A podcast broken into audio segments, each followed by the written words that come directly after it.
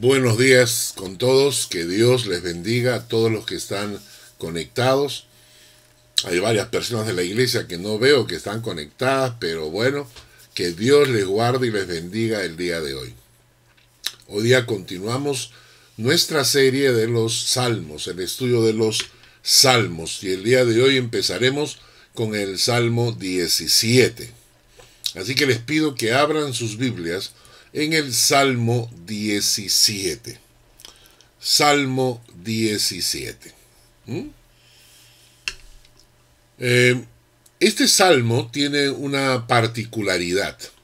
En este salmo, esta es una oración de David pidiendo por protección de parte de Dios porque hay gente que lo quiere matar.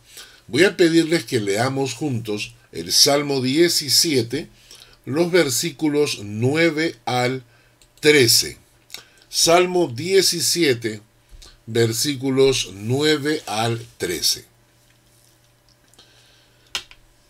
Miren lo que dice David. De la vista de los malos que me oprimen, de mis enemigos que buscan mi vida, envueltos están con su grosura, con su boca hablan arrogantemente. Han cercado ahora nuestros pasos, tienen puestos sus ojos para echarnos por tierra. Son como león que desea hacer presa y como leoncillo que está en su escondite. Levántate, oh Jehová, sal a su encuentro, póstrales, libra mi alma de los malos con tu espada. Esta es una situación y no sé si la mayoría de personas de ustedes conocen la historia del rey David, pero un poco como introducción vamos a relatarles. En ese tiempo, en realidad había un gobierno teocrático. ¿Qué significa un gobierno teocrático? Dios guiaba a su pueblo Israel a través de sus profetas y sacerdotes. De ahí viene la palabra teo, que significa Dios. Una teocracia es una, un sistema de gobierno donde Dios dirigía al pueblo. Entonces Dios hablaba al profeta y le decía, vayan por acá, no vayan, peleen, no peleen, quédense. En Dios guiaba a su pueblo, pero las naciones vecinas comenzaron a tener reyes y el pueblo de Israel quiso copiar. Y entonces dijeron, las naciones tienen reyes, nosotros también queremos un rey. Y entonces pidieron un rey en una manera que era una ofensa contra Dios porque le estaban diciendo, Dios, no queremos que tú nos gobiernes, queremos que nos gobierne un rey. Y Dios le concede eso, y le concede un rey que se llamaba Saúl. Saúl era un hombre guapísimo, que dice la, Biblia que tenía una cabeza más alto que la mayoría de hebreos. O sea, vamos a calcular que si la mayoría de hebreos tenían una estatura estándar de un metro setenta, más o menos, es muy probable que Saúl tuviese una medida de unos dos metros de alto. Y además de, alto y fornido y fortachón, era guapetón, ¿no? Así fue el rey Saúl cuando gobierna. ¿Qué pasó? Cuando empieza a gobernar era una persona humilde, pero cuando empieza a ganar se le subieron los humos y Saúl comienza a perder su humildad y comienza a desarrollar una soberbia pensando que las victorias que tenía el pueblo eran porque él era rey y no porque Dios les daba la victoria. Tuvo una misión, Saúl, una misión muy específica y con datos muy específicos. Es decir, se le dijo exactamente lo que tenía que hacer. Y Saúl desobedece. Y cuando llega el profeta Samuel, le pregunta, ¿qué has hecho? ¿Qué has hecho? Y Saúl, en lugar de, de humillarse, en lugar de decir perdón, en lugar de buscar a Dios y decirle, Señor, perdóname porque desobedecí, en lugar de eso, se vuelve soberbio y comienza a discutir con el profeta y comienza a decirle, no, que yo no lo he hecho así, que porque me acusan, etcétera, etcétera, etcétera. Y esto ya venía de una serie de actitudes incorrectas y entonces Dios le dice al profeta, avísale a Saúl que ha sido desechado. Ha sido desechado como rey y Dios se ha buscado un hombre conforme a su corazón para que lo sustituya. Y entonces le anuncian a Saúl que Dios ha escogido a otro para ser rey. Es decir, que Saúl va a, de alguna manera, va a dejar de ser rey y el sustituto no va a ser ni su hijo ni un familiar, sino otra persona que Dios ha escogido. Esto se le clavó en el corazón de, de Saúl. Saúl ya sabe que Dios ha escogido a un hombre para sustituirlo. Y entonces, mientras tanto, en otro lugar, hay un pastorcito de ovejas, pequeño, bajito, también guapetón, pero bajito, ¿no? que se llamaba David. Era el hijo menor de una familia de ocho hermanos. Ustedes imaginen cuántos coscorrones en la, en la cabeza le habrán tirado sus hermanos, porque él era el menor de ocho. Así que cuando el papá mandaba hacer algo, iba de hermano en hermano, en hermano, en hermano, hermano, hasta que al final lo tenía que hacer David, que era el más pequeño y tenía que obedecer. David vivía una vida tranquila. David era pastor de ovejas, ¿no? Sus hermanos se encargaban de otras cosas, pero él era el pastor de ovejas de la casa. Él salía temprano, se iba con sus ovejas y las hacía pastear, cuidaba de las ovejas que no vinieran eh, animales para atacarlas, como lobos o leones o lo que fuese. Y entonces era esa su vida. Su vida era tranquilo, sentado bajo un árbol, comiéndose una, una manzana, comiéndose un durazno, mientras veía cómo las ovejas pasteaban. Él no tenía una vida complicada. Un día su papá le dice a David, David, tienes que ir a llevarle comida a tus hermanos porque resulta que los filisteos quieren atacar a Israel. Israel está en pie de guerra. Así que llévale comida a tus hermanos porque no sabemos qué cosa están comiendo. David va llevándole comida a sus hermanos mayores y se encuentra con un gigante de los filisteos que aparece en escena, Goliat de 3 metros 40 de estatura. Y Goliat grita a los israelitas y le dice, ¡Hey, hey! ¿Para qué vamos a pelear? ¿Para qué vamos a derramar sangre? Miren, vamos a hacer lo siguiente. Escojan ustedes su mejor guerrero, su mejor paladín y que se enfrente a mí. ¿Ok? Y el que gane es como si el pueblo hubiera ganado. Es decir, si yo gano, es quiere decir que los filisteos han ganado la batalla y ustedes tendrán que pagar impuestos, ustedes serán nuestros siervos. Y si el paladín de ustedes gana, entonces Israel ha ganado, nosotros pues pagaremos los impuestos, nosotros seremos los siervos de ustedes. Y así no derramamos sangre. Así que escojan, pero nadie se atrevía. ¿Quién se mete con un, con un animal de 3 metros 40? Nadie. ¿Quién se va a atrever? Y David, el pequeño David, escucha esto y él sí tenía una relación muy fuerte con Dios. David conocía a Dios de una manera tan personal que cuando escucha esto, se siente ofendido, porque quien ofende al Dios de David, lo ofende a David. Y David, pequeño, bajito, se levanta y dice, ¿quién es este? Claro, lo dice con otros términos, ¿no? ¿Quién es este filisteo incircunciso? Dice él. En otras palabras, hoy en día podríamos decir, ¿quién es este animal sobruto que se, se atreve a enfrentarse a mi Dios? Y entonces David arriesga y acepta el reto de pelear contra Goliat.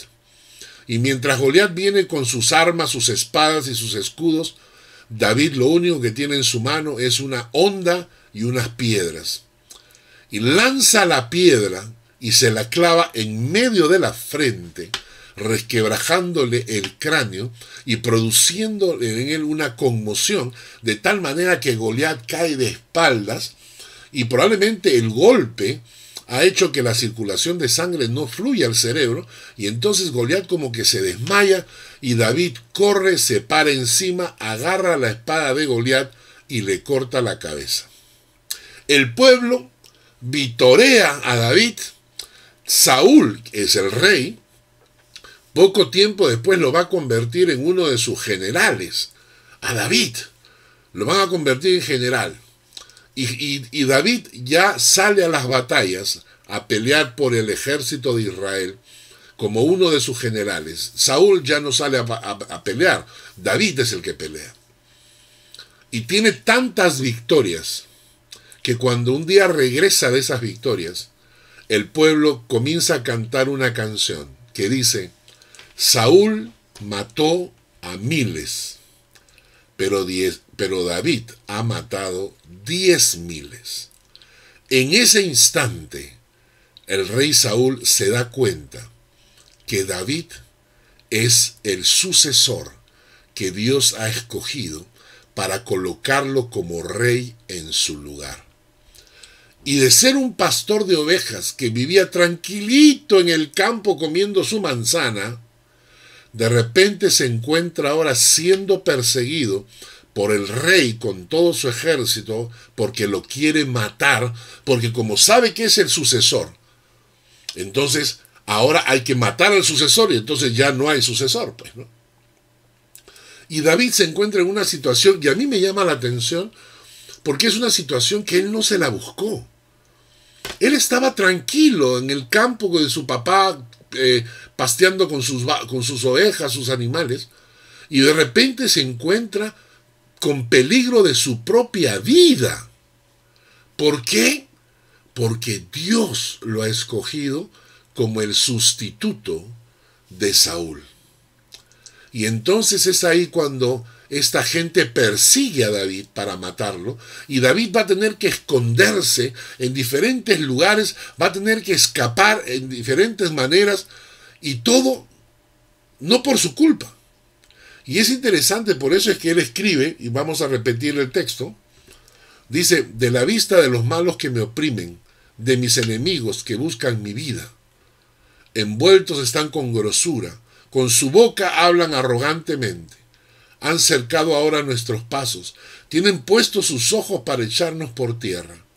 Son como león que desea hacer presa y como leoncillo que está en su escondite. Levántate, oh Jehová, Sal a su encuentro, póstrales, libra mi alma de los malos con tu espada. Ahora, ¿cómo, ¿cómo, nos comportamos nosotros? Si ustedes quieren leer toda la historia de David, busquen en el libro de Samuel, el primer libro de Samuel en la Biblia, ahí van a encontrar toda la historia de Saúl y de David y del profeta Samuel. Pero cuando nosotros nos encontramos en una circunstancia así, una circunstancia adversa, negativa, una circunstancia que nosotros no la hemos provocado, no es que nosotros nos hayamos portado mal, es que de repente nos encontramos en una situación completamente adversa y entonces, ¿cómo reaccionamos delante de Dios? ¿Cómo, cómo reaccionamos delante de Dios? A pesar de que David estaba en peligro por una situación que él no buscó, no por eso abandona los principios de un hombre de Dios. Nosotros reaccionamos de dos maneras diferentes. La primera, nos quejamos contra Dios, ¿no? Renegamos contra Dios. Y, es más, ¿ah?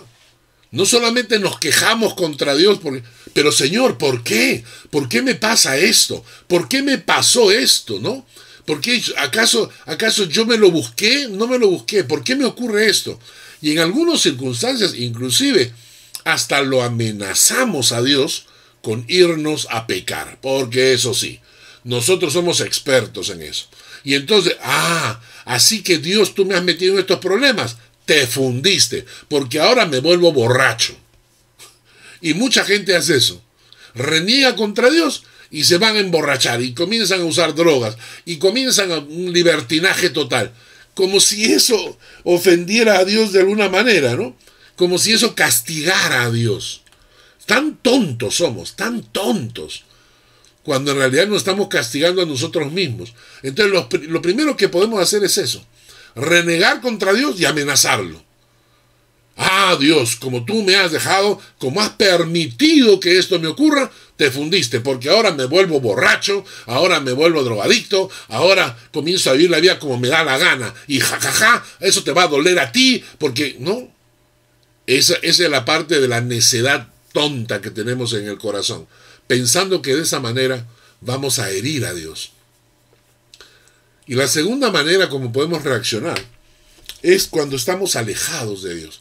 Y esto es lo cómico. Vivimos alejados de Dios, pero cuando nos pasan cosas malas, culpamos a Dios de las cosas que nos ocurren. Hay un texto bíblico que dice, Proverbios 19.3 dice, la insensatez del hombre tuerce su camino, y luego contra Jehová se irrita su corazón. Hay muchísima gente que vive lejos de Dios. Dios no es parte de sus vidas. Ellos no hablan con el Señor, no tienen una relación personal, jamás leen la Biblia. Pero cuando les pasa algo malo, entonces se irritan contra Dios, voltean su rostro contra Dios y lo culpan a Dios de las cosas que le han pasado. En Estados Unidos, cuando vino lo de las Torres Gemelas, la gente comenzó a quejarse contra Dios. ¿Cómo es posible que Dios permita esto? Entrevistaron a la hija de Billy Graham y le preguntaron, ¿cómo es posible que tu Dios permita estas cosas? Ella agarró y dijo, ¿cómo que mi Dios permite? ¿Ustedes no le pidieron a Dios salir de las escuelas? ¿Ustedes no prohibieron orar en las escuelas? ¿Ustedes no prohibieron leer la Biblia en las escuelas? ¿Ustedes no prohibieron participar en actividades espirituales a la gente porque decían que todas las religiones tenían el mismo derecho? Ustedes quitaron a Dios de nuestras vidas. ¿De qué se quejan? ¿De que Dios nos dejó a pedido nuestro? O sea, Dios, nosotros le pedimos a Dios que nos dejara, Él nos dejó. ¿Y ahora te quejas contra Dios? Eso es lo que pasa en las vidas. Pero en el caso de David no fue así. En el caso de David, a pesar de que él no se había buscado esa situación, a pesar de todo ello, él se mantiene como un hombre de Dios. Vamos a leer en el Salmo 17, Salmo 17, los versículos 1 al 4. Y miren todas estas características. Oye Jehová una causa justa. Está atento a mi clamor. Escucha mi oración, hecha de labios sin engaño. De tu presencia proceda mi vindicación. Vean tus ojos la rectitud. Tú has probado mi corazón. Me has visitado de noche me has puesto a prueba y nada inicuo hallaste. He resuelto que mi boca no haga transgresión. En cuanto a las obras humanas, por la palabra de tus labios, yo me he guardado de las sendas de los violentos. A pesar de todo, David sigue honrando a Dios. Lo primero que dice en el versículo 1 es, causa justa. Oye Jehová, una causa justa. Lo que le está diciendo Dios, lo que está diciéndole David a Dios es que la situación en la que él está es una, una causa justa. Es decir, él no está en esa situación porque él haya hecho algo malo. Él lo que le está diciendo es, yo estoy en una situación, ¿no? Que yo no me la busqué, es una situación injusta para los demás, pero para mí yo, yo me he comportado justamente. A veces nosotros pedimos que Dios intervenga después que hemos hecho nuestras maldades. ¿Ah? En primera de Pedro capítulo 2 versículo 20 dice, ¿qué gloria es si pecando sois abofeteados y lo soportáis? Claro, lo que está diciendo Pedro es, ¿Dónde está la gloria? Si hacemos barbaridades y, tenemos que enfrentar las consecuencias. Muchas veces las personas cristianas hacen cosas malas Y cuando se dan cuenta de las consecuencias, es ahí cuando claman a Dios desesperadamente para que Dios intervenga. Tienen un libertinaje sexual y de repente sale embarazada. ¿Qué hay que hacer? Abortar. Pero no. Entonces, para no abortar, porque el, el pecado sería doble, comienzan a clamar a Dios, Padre Santo, por Dios, perdóname, papá, por favor, perdóname, no permitas, ¿no es cierto? Esa es nuestra conducta. Somos irresponsables en el trabajo, pero cuando viene la amenaza de despido, Señor, por favor, voy a hacer ayuno y oración para que no me despidan. Cometemos adulterio y vivimos la vida, oh, contentos y felices, sin decir nada a nadie, hasta que de repente sale a la luz y cuando sale a la luz es cuando, Señor, por favor, no permita que la gente se entere, por favor. ¿No es cierto? David no. David dice que su causa es justa. Él no ha hecho nada malo y él está clamando a Dios para que Dios intervenga, pero no porque él haya hecho algo incorrecto, sino porque él ha hecho algo correcto, justo. Él sirvió a Dios justamente y por eso es que le pide a Dios que intervenga. Pero luego dice, miren el texto, dice, mis labios sin engaño, dice. Tiene, tiene una forma de hablar David, sin engaño. Él no engaña con sus palabras. La palabra engaño acá es fraude, traición.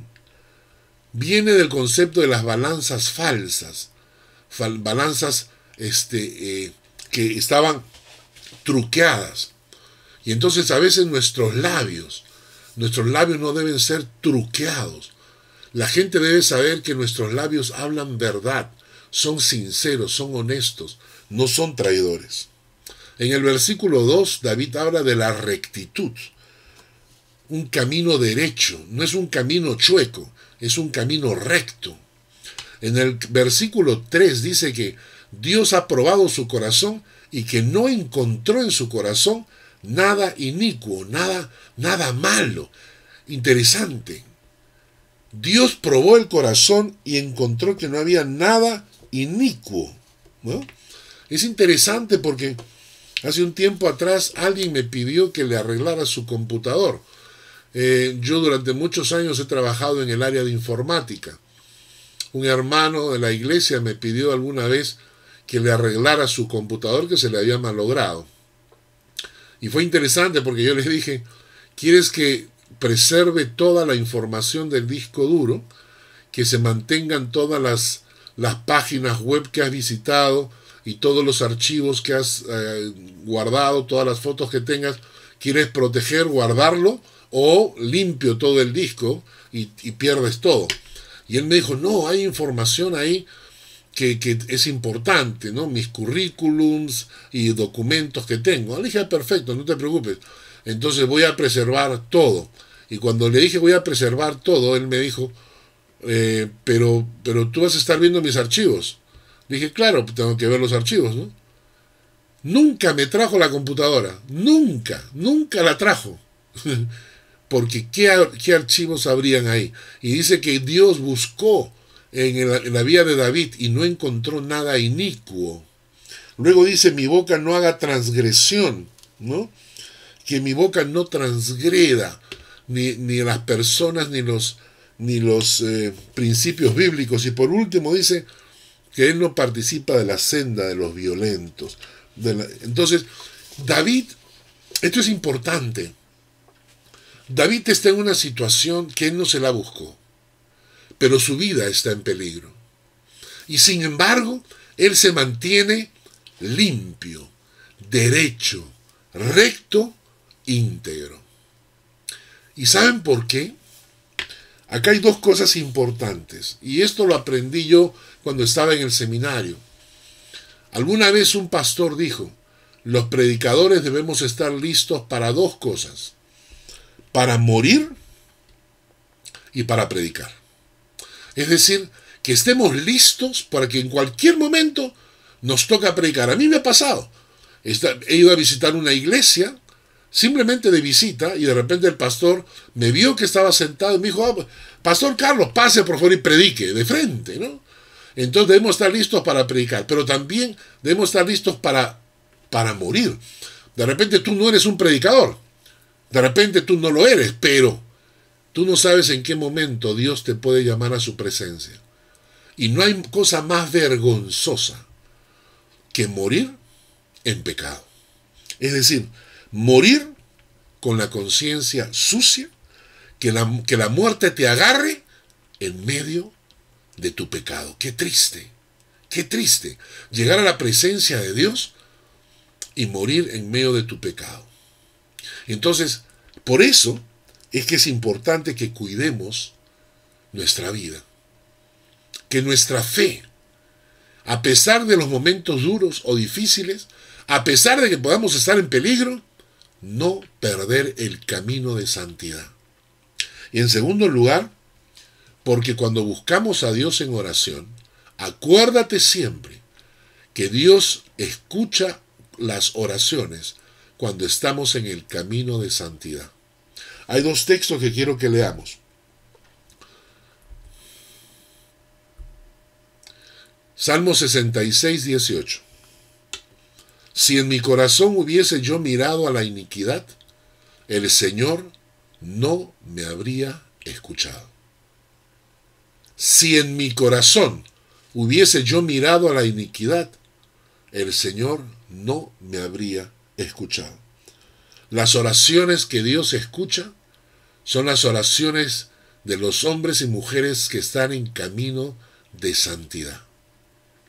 Cuando Jesús sana al ciego, el ciego dice esta frase que es importantísima. Sabemos que Dios no oye a los pecadores, pero si alguno es temeroso de Dios y hace su voluntad, a ese oye. Entonces, la única oración que Dios escucha de alguien que está en pecado es la oración de arrepentimiento. La oración de arrepentimiento es la única oración que Dios escucha de los pecadores.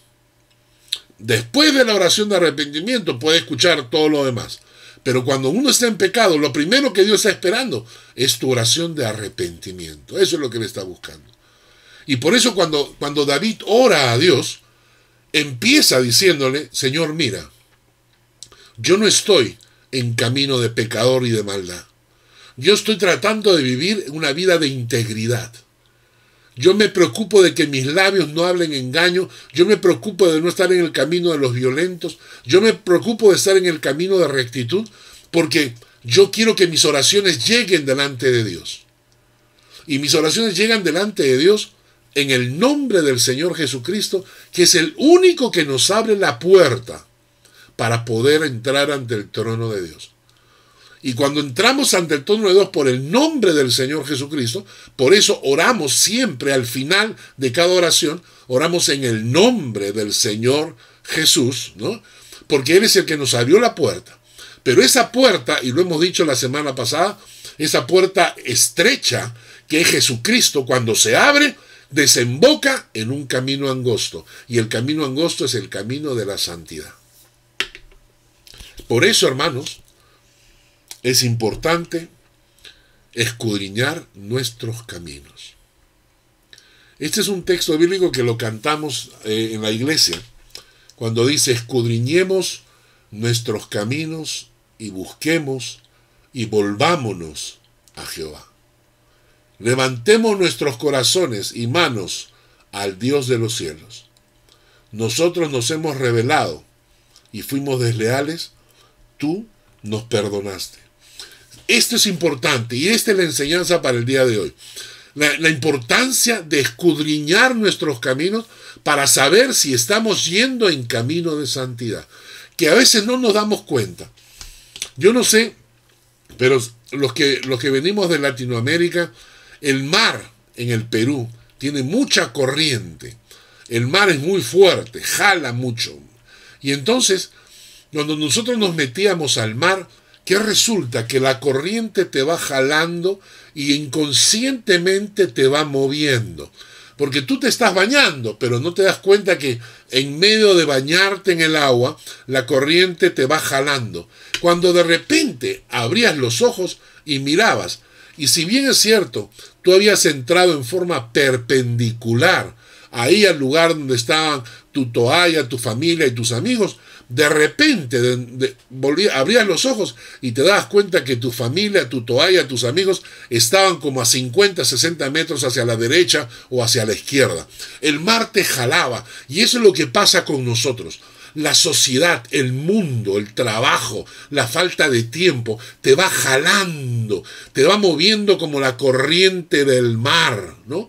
Acá en Suiza tenemos los ríos y tú te pones en el río con un flotador, y disfrutas del agua riquísimo, pero el río avanza. Y aunque tú no hagas ningún esfuerzo, si tú no, tú no te detienes en un momento, el río te va a llevar. ¿No? Y te va a llevar, y te va a llevar, y te va a llevar, hasta que llegues al final, ¿no? a, un lago o a desembocar en el mar. Entonces, uno tiene que, que pensar que nuestras vidas son así, que a veces no nos damos cuenta y que debemos escudriñar nuestros caminos. ¿Por qué? Porque a veces inconscientemente te vas moviendo, te vas alejando. Entonces hay que detenerse, hay que escudriñar nuestros caminos. Y yo te pregunto si, si tú puedes escudriñar tus caminos el día de hoy. Por ejemplo, detente, haz una lista de lo que te voy a dictar y cuando termine el culto, responde las siguientes preguntas. Para ti mismo. No tienes que decírselas a nadie, para ti mismo, ¿no? Punto uno. ¿Hay pecado en tu vida? Piénsalo. ¿Hay pecado en tu vida? Segunda pregunta. ¿Estoy desobedeciendo a Dios en algún aspecto de mi vida? ¿Estoy desobedeciendo a Dios en algún aspecto de mi vida? Tres, ¿le agrada a Dios mi carácter? Cuatro, ¿cómo estoy avanzando en el conocimiento de Dios y en el conocimiento de su palabra? Quinto, ¿cómo está mi tiempo de oración? Sexto, ¿cómo estoy sirviendo a Dios? Séptimo, ¿qué testimonio tengo frente a mis compañeros de trabajo y a mis vecinos? Que estas preguntas nos sirvan para escudriñar nuestros caminos, para ver si estamos realmente en camino de santidad. Porque es la condición para que Dios escuche nuestras oraciones. Aquellas oraciones que hacemos en el nombre de Jesús tienen que tener una condición de santidad. ¿Por qué? La palabra dice, si en mi corazón hubiera mirado yo la iniquidad, el Señor no me habría escuchado. Ahora, ¿por qué debemos escudriñar nuestros caminos? Porque fácilmente podemos deslizarnos. Volvamos al Salmo 17, al versículo 5. El salmista dice, Salmo 17, 5 dice, sustenta mis pasos en tus caminos, para que mis pies no resbalen. Porque si no escudriñamos nuestros caminos, podemos resbalarnos de la fe, sin darnos cuenta. Miren este texto en Salmo 17.5, dice, perdón, también, sustenta mis pasos en tus caminos para que mis pies no rebalen. El texto de Hebreos, capítulo 2.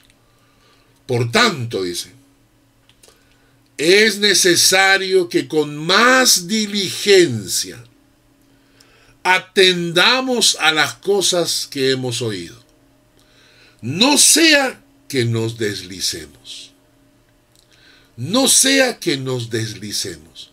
Porque si la palabra dicha por medio de los ángeles fue firme y toda transgresión y desobediencia recibió justa retribución, ¿cómo escaparemos nosotros si descuidamos una salvación tan grande? ¿Cómo escaparemos si descuidamos una salvación tan grande? Es necesario que con más diligencia atendamos a las cosas que hemos oído no sea que nos deslicemos. Hay creyentes que no dedican con diligencia a atender las cosas que han oído, sino que son irresponsables, son dejados, son abandonados, y entonces no se culpen cuando se deslicen. La palabra deslizar es la, la imagen de un barco, un bote, pequeño bote, que está mal amarrado al pequeño puente en la orilla del río. Y el movimiento del agua va haciendo que ese nudo que está mal hecho se suelte. Y por fin la corriente se lleva al, al barco. Y esa es la palabra deslizarse. Y eso es lo que ocurre en muchas vidas de muchos creyentes, que se deslizan. Por eso es que la palabra nos dice, el que cree estar firme, mire que no caiga. Tienes que evaluar que si quieres mantenerte firme, tienes que evaluar tu vida para ver si estás yendo en el camino correcto. Un amigo me dijo lo siguiente.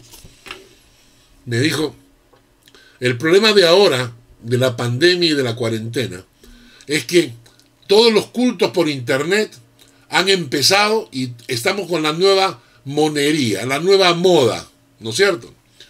Pero poco a poco, poco a poco, los creyentes que se conectaban para escuchar el culto, los creyentes que se conectaban para estudiar la palabra, van a ir deslizándose, porque van a ir perdiendo la moda, van a ir perdiendo el ímpetu inicial, y entonces como nadie los ve, van a ir abandonando. Pregúntate, ¿en este momento estás igual que antes?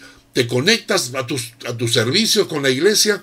¿Te conectas a los estudios bíblicos? ¿O ya estás dando lugar a que otras actividades te llenen y tú digas, bueno, voy a ver el culto después. No, después lo puedo ver mejor. ¿Por qué? Porque ya estás poniendo al Señor en segundo lugar. Hay un texto en el Salmo 73 que nos dice, ciertamente es bueno Dios para con Israel, para con los limpios de corazón. En cuanto a mí, casi se deslizaron mis pies por poco resbalaron mis pasos, porque tuve envidia de los arrogantes viendo la prosperidad de los impíos. Cuando permitimos que el pecado entre en nuestras vidas, empezamos a deslizarnos. Así que hermanos, la enseñanza de hoy es que a pesar de que estemos pasando por circunstancias a veces adversas que no hemos buscado, mantengámonos firmes en la fe y no nos dediquemos a a abandonar el camino a pecar, sino al revés. Mantente firme en la fe porque puedes morir en cualquier momento y siempre hay que estar dispuesto a morir. Y porque cuando estás caminando en camino de santidad, Dios escucha tus oraciones. ¿Y por qué hay que mantenerse firme en la fe? Porque hay que escudriñar nuestros caminos para no deslizarnos. Hay que evaluar nuestras vidas. Hay que preguntarnos si estamos bien, ¿Para qué? Para saber si nos estamos deslizando o no. Vamos terminando. El salmista hace una frase que me encanta. El salmista ora a Dios de la siguiente manera. Quiero que lo vean en los, en los versículos siguientes. Tener limpia conciencia es un factor pero algo importante en medio de la adversidad es la confianza en la protección de Dios. Quiero que lean el Salmo 17, el versículo 8. Cuando tú oras confiado en Dios, puedes decir esta oración que dijo David en el versículo 8, Salmo 17, 8. Guárdame como a la niña de tus ojos. Escóndeme bajo la sombra de tus alas. David estaba en peligro de muerte y hace una oración preciosísima. Oh Dios, tú que estás en control de la situación, yo estoy camino, en camino de santidad. Escucha mi oración guárdame como a la niña de tus ojos. Hay un texto bíblico en Zacarías 2.8 que dice, porque así ha dicho Jehová de los ejércitos. Tras la gloria me enviará él a las naciones que os despojaron, porque el que os toca, toca la niña de su ojo, está hablando de los ojos de Dios. Ya lo he contado y lo he repetido varias veces, cuando mis hijos eran pequeños, yo le decía a uno, ¿quién es este ojo? Y mi hijo Hans me decía, yo. Y luego decía, ¿y quién es este ojo? Y mi otro hijo Mark decía, yo. Y yo le decía, ¿por qué ustedes son mis ojos? Y entonces ellos decían, cerraban sus ojitos y decían, porque si alguien nos ataca, tú nos defiendes, cerrando sus ojos. Y David me encanta. David está en peligro de muerte, ¿me entienden? Lo quieren matar. Y la oración de él es, oh Dios, guárdame como a la niña de tus ojos. Y eso le trae a, David una paz en el corazón, sabiendo que para Dios nosotros somos como la niña de sus ojos. Quien nos toca, toca la niña de los ojos de Dios. Pero la segunda frase dice, escóndeme bajo la sombra de tus alas. La imagen de la gallina que cuando empieza a llover busca todos sus polluelos y los polluelos se guarecen de la lluvia bajo las alas de su madre. Hay un texto bíblico que dice, cuán preciosa, oh Dios, es tu misericordia.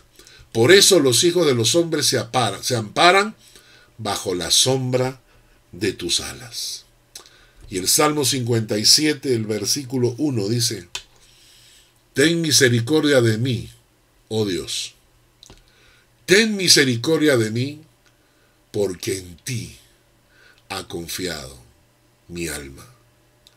Y en la sombra de tus alas me ampararé hasta que pasen los quebrantos.